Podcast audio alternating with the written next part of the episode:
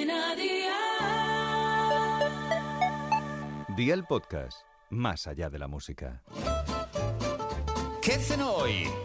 Con Masito. Hola familia, mitad de semana ya y hoy tenemos una de las legumbres que menos gusta a todo el mundo, pero que a mí, para no variar, me flipan.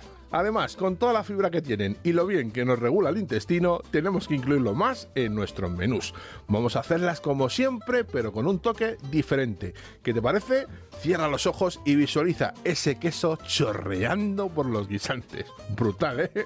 Pues venga, vea por la libreta y toma nota de los ingredientes, que te doy la receta para cuatro. 600 gramos de guisantes congelados, 150 gramos de jamón serrano en tacos, dos dientes de ajo, media cebolla, un tomate, 150 gramos de queso, aceite de oliva virgen extra y orégano. ¿Empezamos con la preparación? Pues venga, ¡al lío! Cuece los guisantes en abundante agua con sal el tiempo que recomiende el fabricante, que será entre 5 y 7 minutos. Cuela y reserva.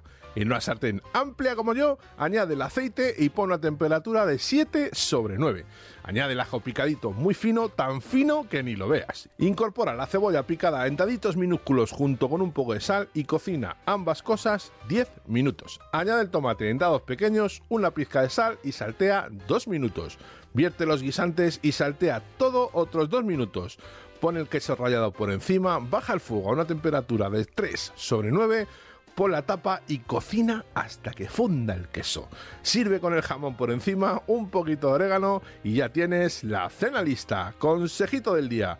Si antes de añadir los guisantes a la sartén flambeas un poquito de brandy, ron o whisky, quedarán muy brutales, pero también le estarán metiendo más calorías al plato. Los deberes para mañana te los dejo por aquí. Pan de molde, queso azul, filetes de pavo y rúcula. Espero y deseo que te haya gustado esta nueva receta y que te suscribas al podcast. Ya sabes que es gratuito. No te olvides de compartirlo con tus familiares y amigos y te espero mañana. Recuerda, paso lista.